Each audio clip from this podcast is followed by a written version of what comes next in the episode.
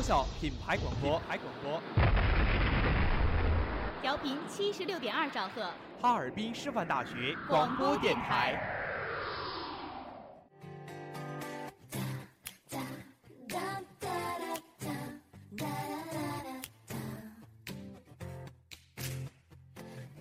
爱学习，更爱生活；爱生活，更爱广播。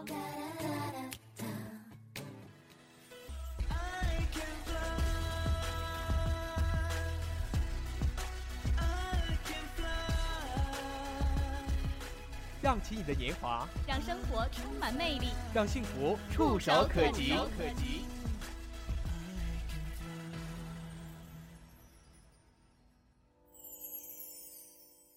敦品力学，弘毅致远，学高为师，身正为范，兼收并蓄的育人沃土，天鹅颈下最美的明珠，白山黑水。桃李无数无数。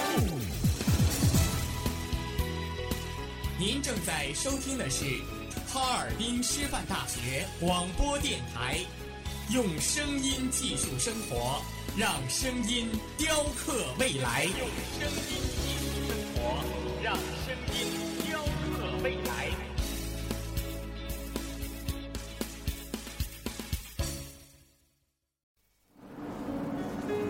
心关注，记录正在发生的历史；追忆思考，评点历史背后的曲直；淡泊宁静，讲述鲜为人知的故事；扬帆指航，寻找人生永恒的坐标。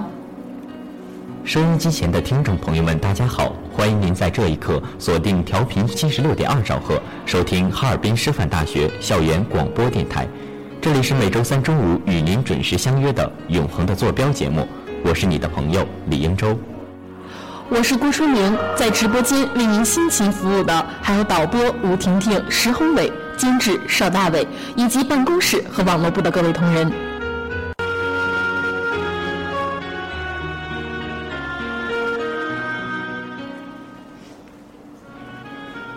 像一架沉重的铁车，缓缓碾过心头。像一双颤抖的手敲打灵魂之门，每一个音符都在撩动着那份不可磨灭的记忆，每一次诉说都在呼唤着本已沉寂的生命回声。永恒的坐标，为您奏响生命的乐章。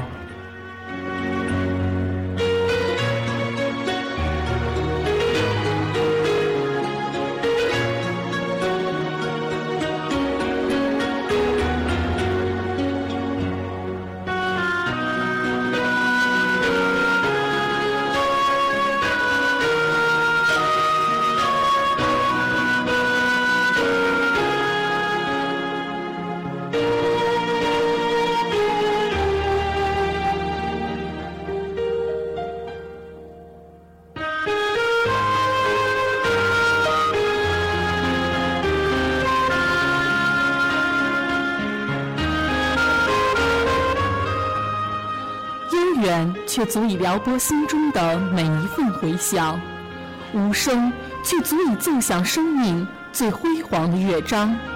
时光犹如古老的年轮，承载着岁月的沧桑，承载着历史的辉煌。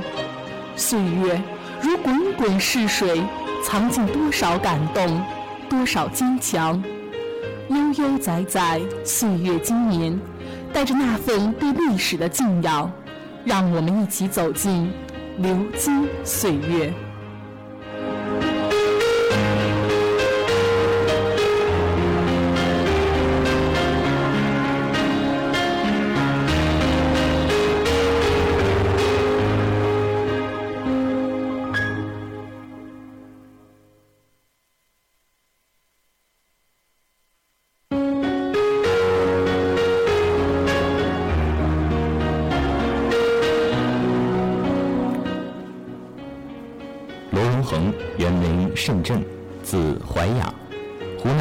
衡山县人。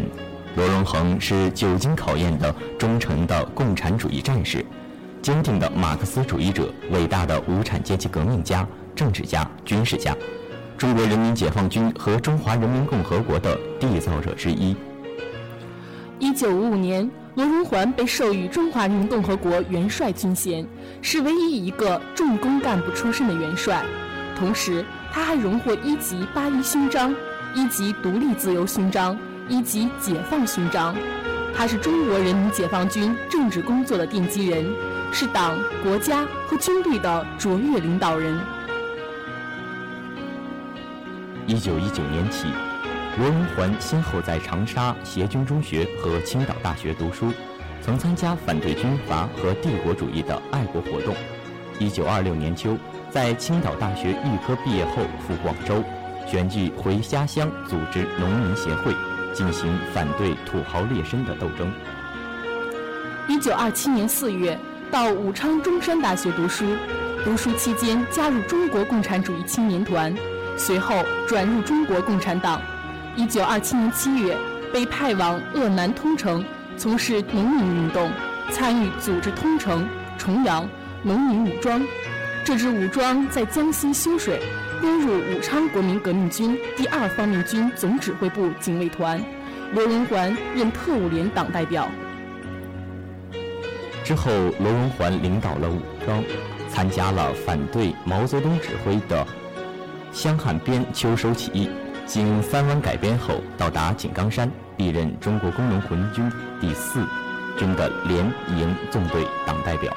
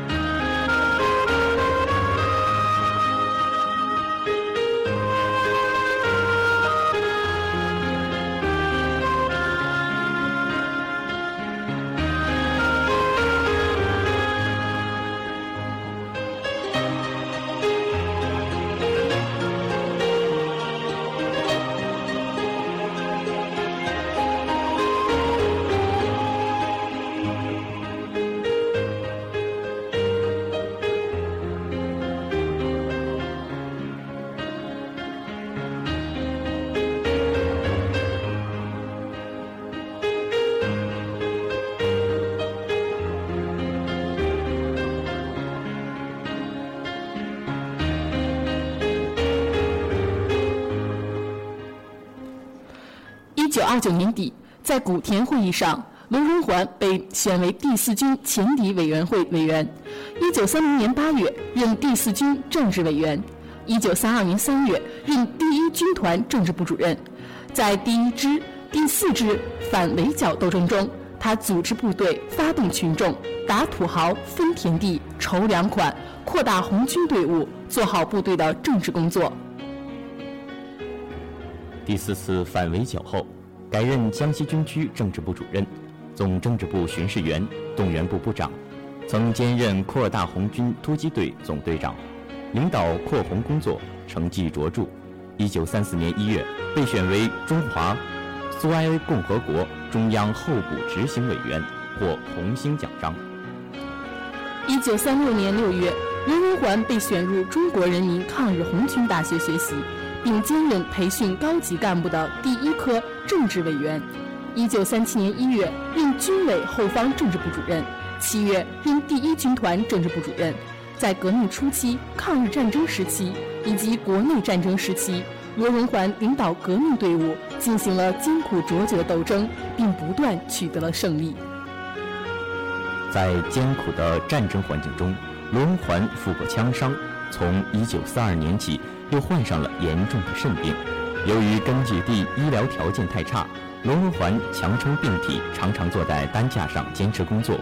一九四六年夏，他因病情加重，被党组织送到莫斯科疗养。苏联医生切除了他的左肾，并建议他休养三年。罗荣桓心系东北解放战争，谢绝了医生的建议，当口刀口刚愈合，便回到东北战场。直到一九六三年上半年，罗荣桓仍然抱病坚持工作。正如他经常所言：“有一份精力，就要为党多做一点工作。”一九六三年十二月十六日，因患有多年的肾癌日益恶化，最终在北京病逝，享年六十一岁。罗荣桓元帅是十大元帅中最早陨落的帅星。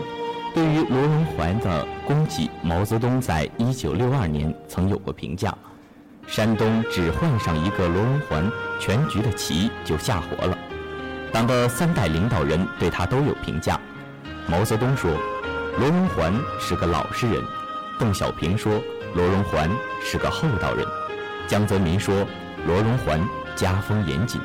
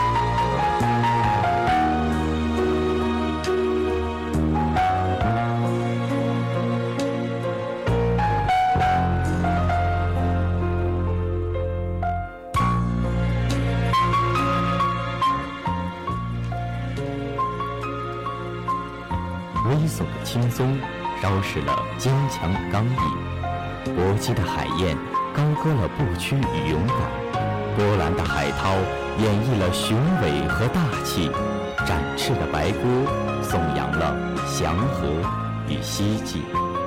一幕幕历史的情节在胶片中与我们相识，一首首红色的歌曲于电波中传送，流动的音符，激荡的情绪。此刻。无论你行走于哪个方向，请和我们一起乘着影音的列车，踏上那重访历史的旅途。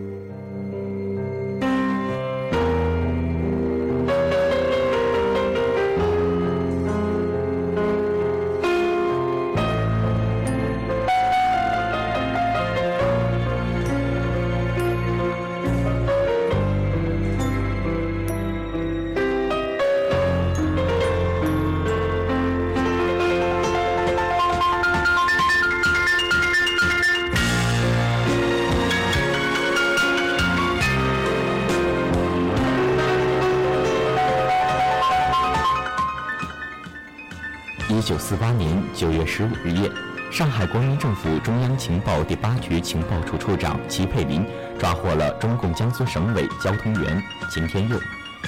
秦天佑随局骗电，秦提出要亲自向局长谭忠树指认一名隐藏在八局多年的中共卧底。谭忠树深夜赶到，发现档案室里机密要员钱宇正在烧毁秦天佑口供。而此时，秦天佑已经被秘密处死。谭中树端详着残缺的口供，意外地发现了一个熟悉代号“水手”，那是他的宿敌。谭根据口供残存的只言片语布置搜捕，中共地下党在上海的网络随即被宣开一个口子。谭希望借此机会顺藤摸瓜地把水手找出来。同时，还有另一个模糊的影子。在谭的脑海里挥之不去。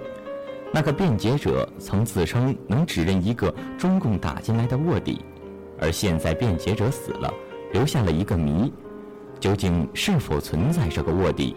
如果存在的话，会是谁？当晚，三名极有可能是水手直接下属的中共特工被抓获。就在谭中树得意之时，电话铃响起，报告说押运中共要犯的三辆汽车分别在不同地点遭伏击，全部犯人被劫走。这意味着行动彻底失败，那份名单也宣告作废。以冷静著称的谭中树得到消息后出了一身冷汗，看来卧底是真的存在，而且就在他的身边。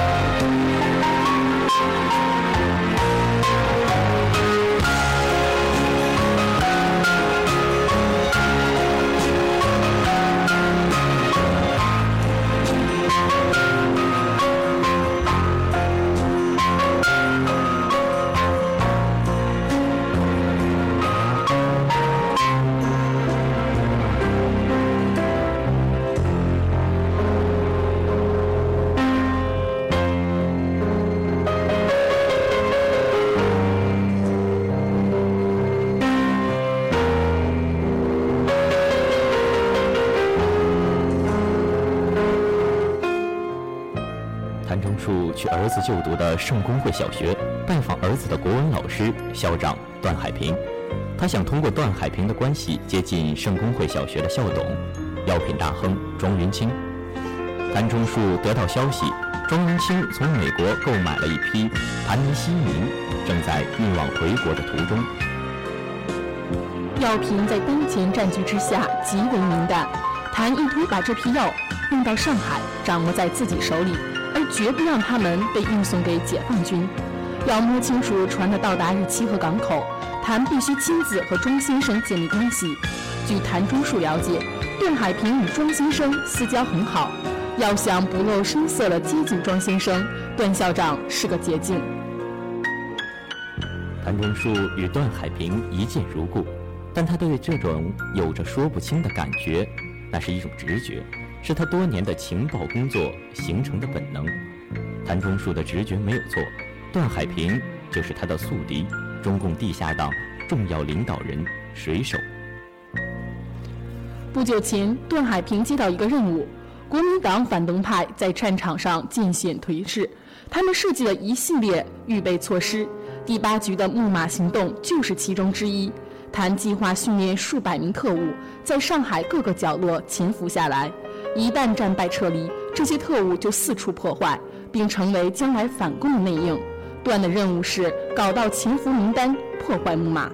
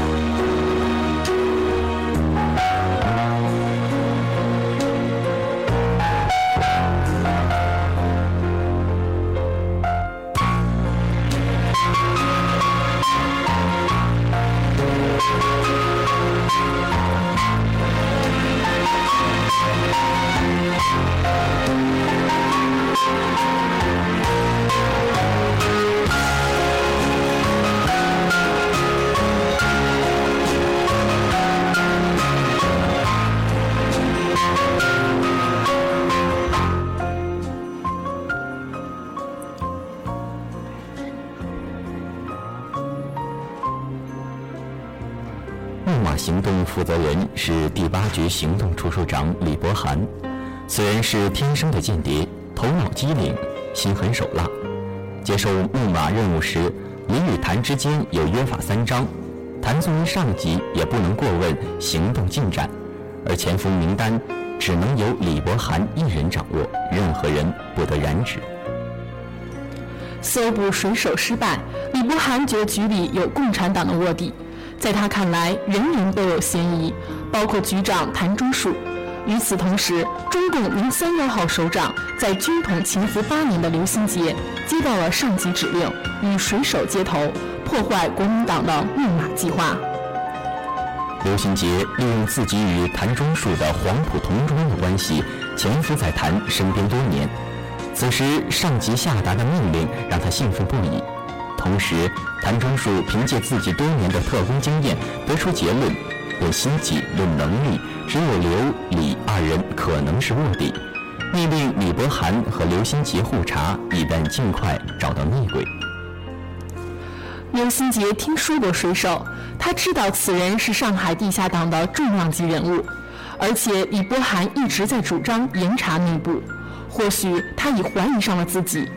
谭中树这顶保护伞还能打多久？木马计划究竟是什么？刘新杰思索着。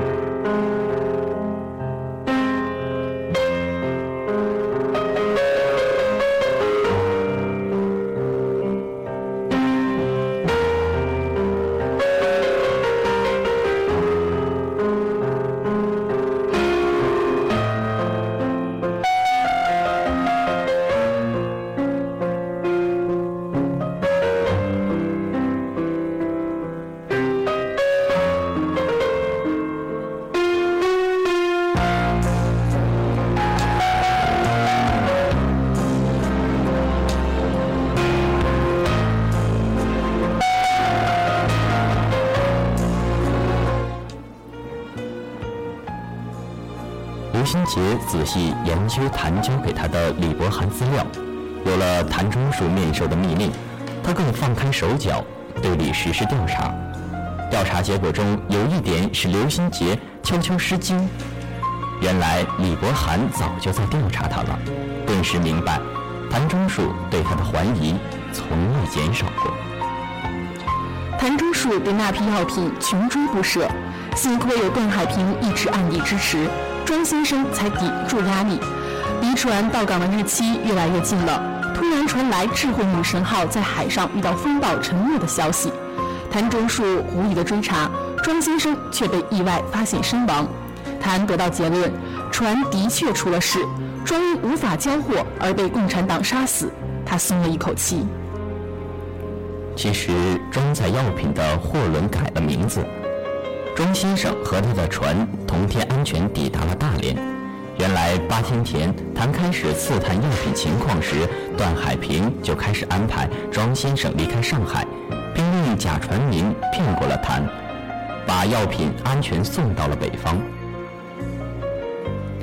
水手段海平终于与刘新杰取得了联系，两人目前任务是一致的：立马行动。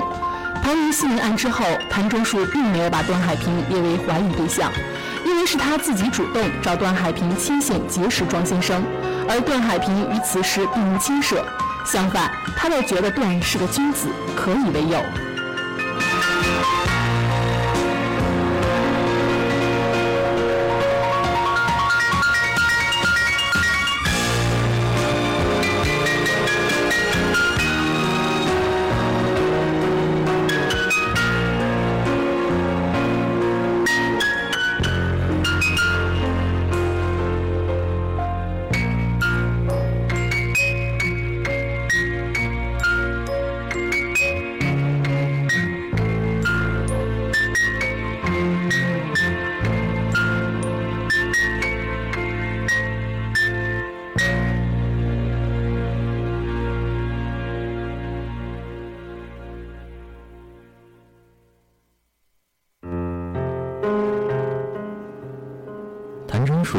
去检讨自己的失败，因为他还有更重要的使命——搜索水手。刘新杰探到一些关于木马的情况。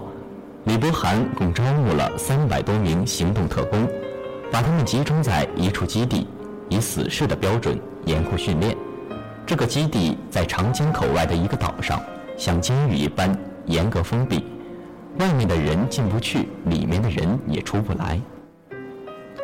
刘心杰找谭中树告了李伯涵一状，谭中树申斥李，李不服，他扬言，除非看见刘心杰亲手抓、亲手杀共产党，才能相信他的清白。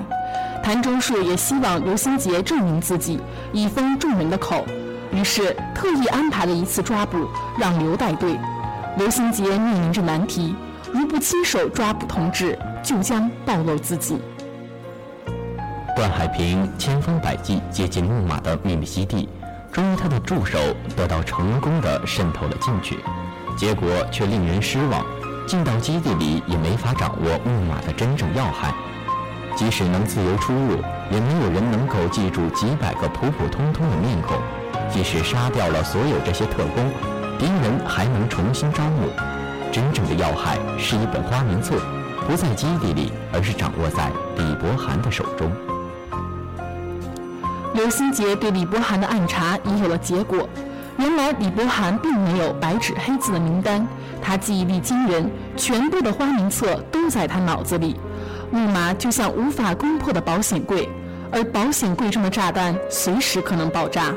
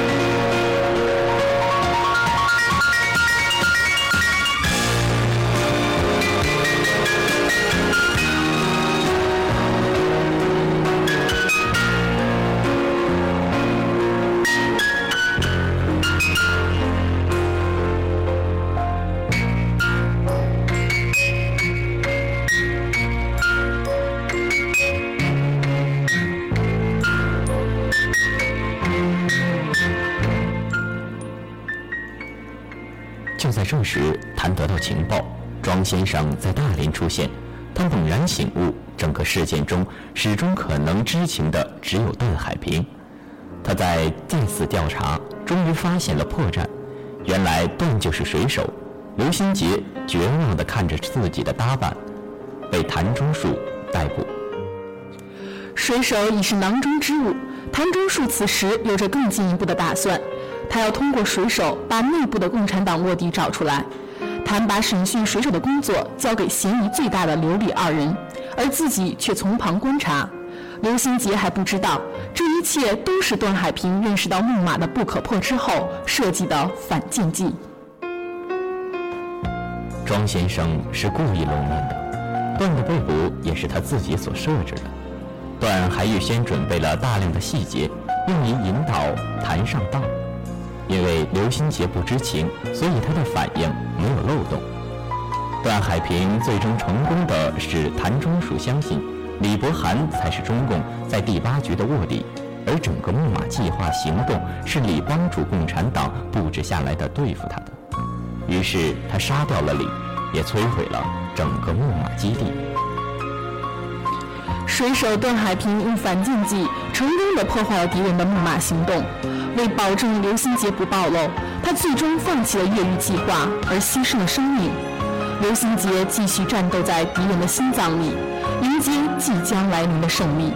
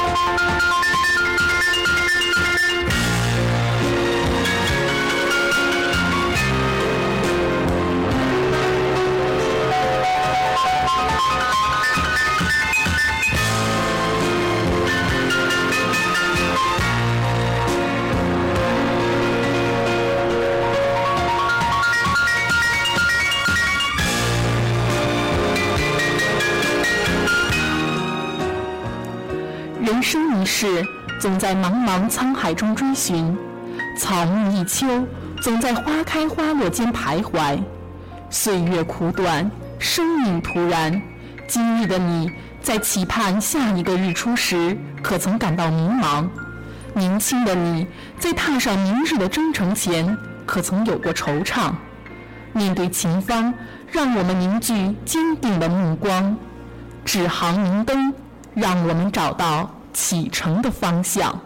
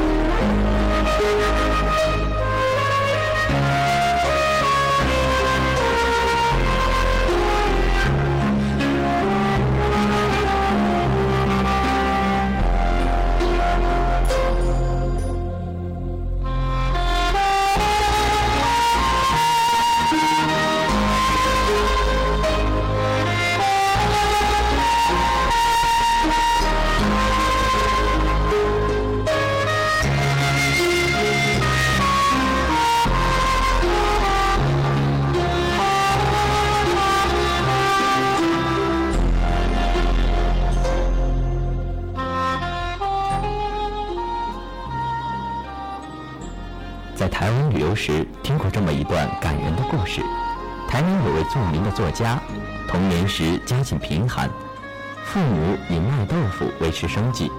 每天早上天尚未破晓时，他便与弟弟起身工作，两人沿街叫卖。他告诉弟弟说：“我们把卖豆腐所赚的钱拿回家给父亲、母亲，帮助家人过活。”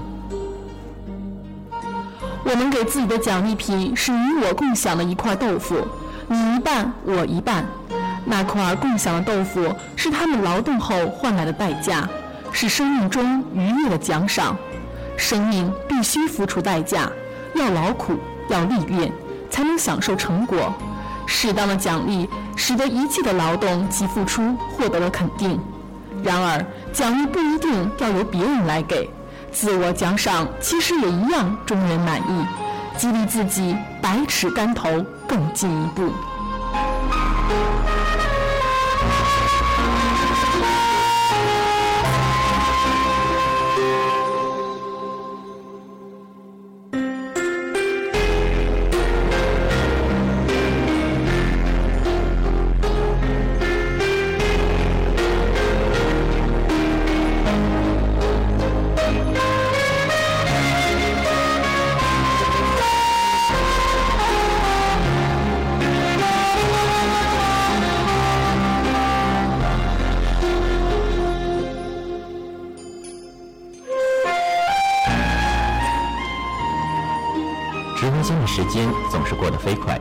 间四十分钟的时间就过去了，又到了该和大家说再见的时候了。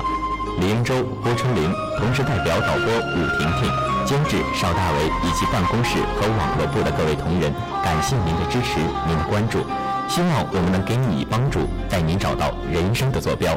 我们下周三同一时间不见不散。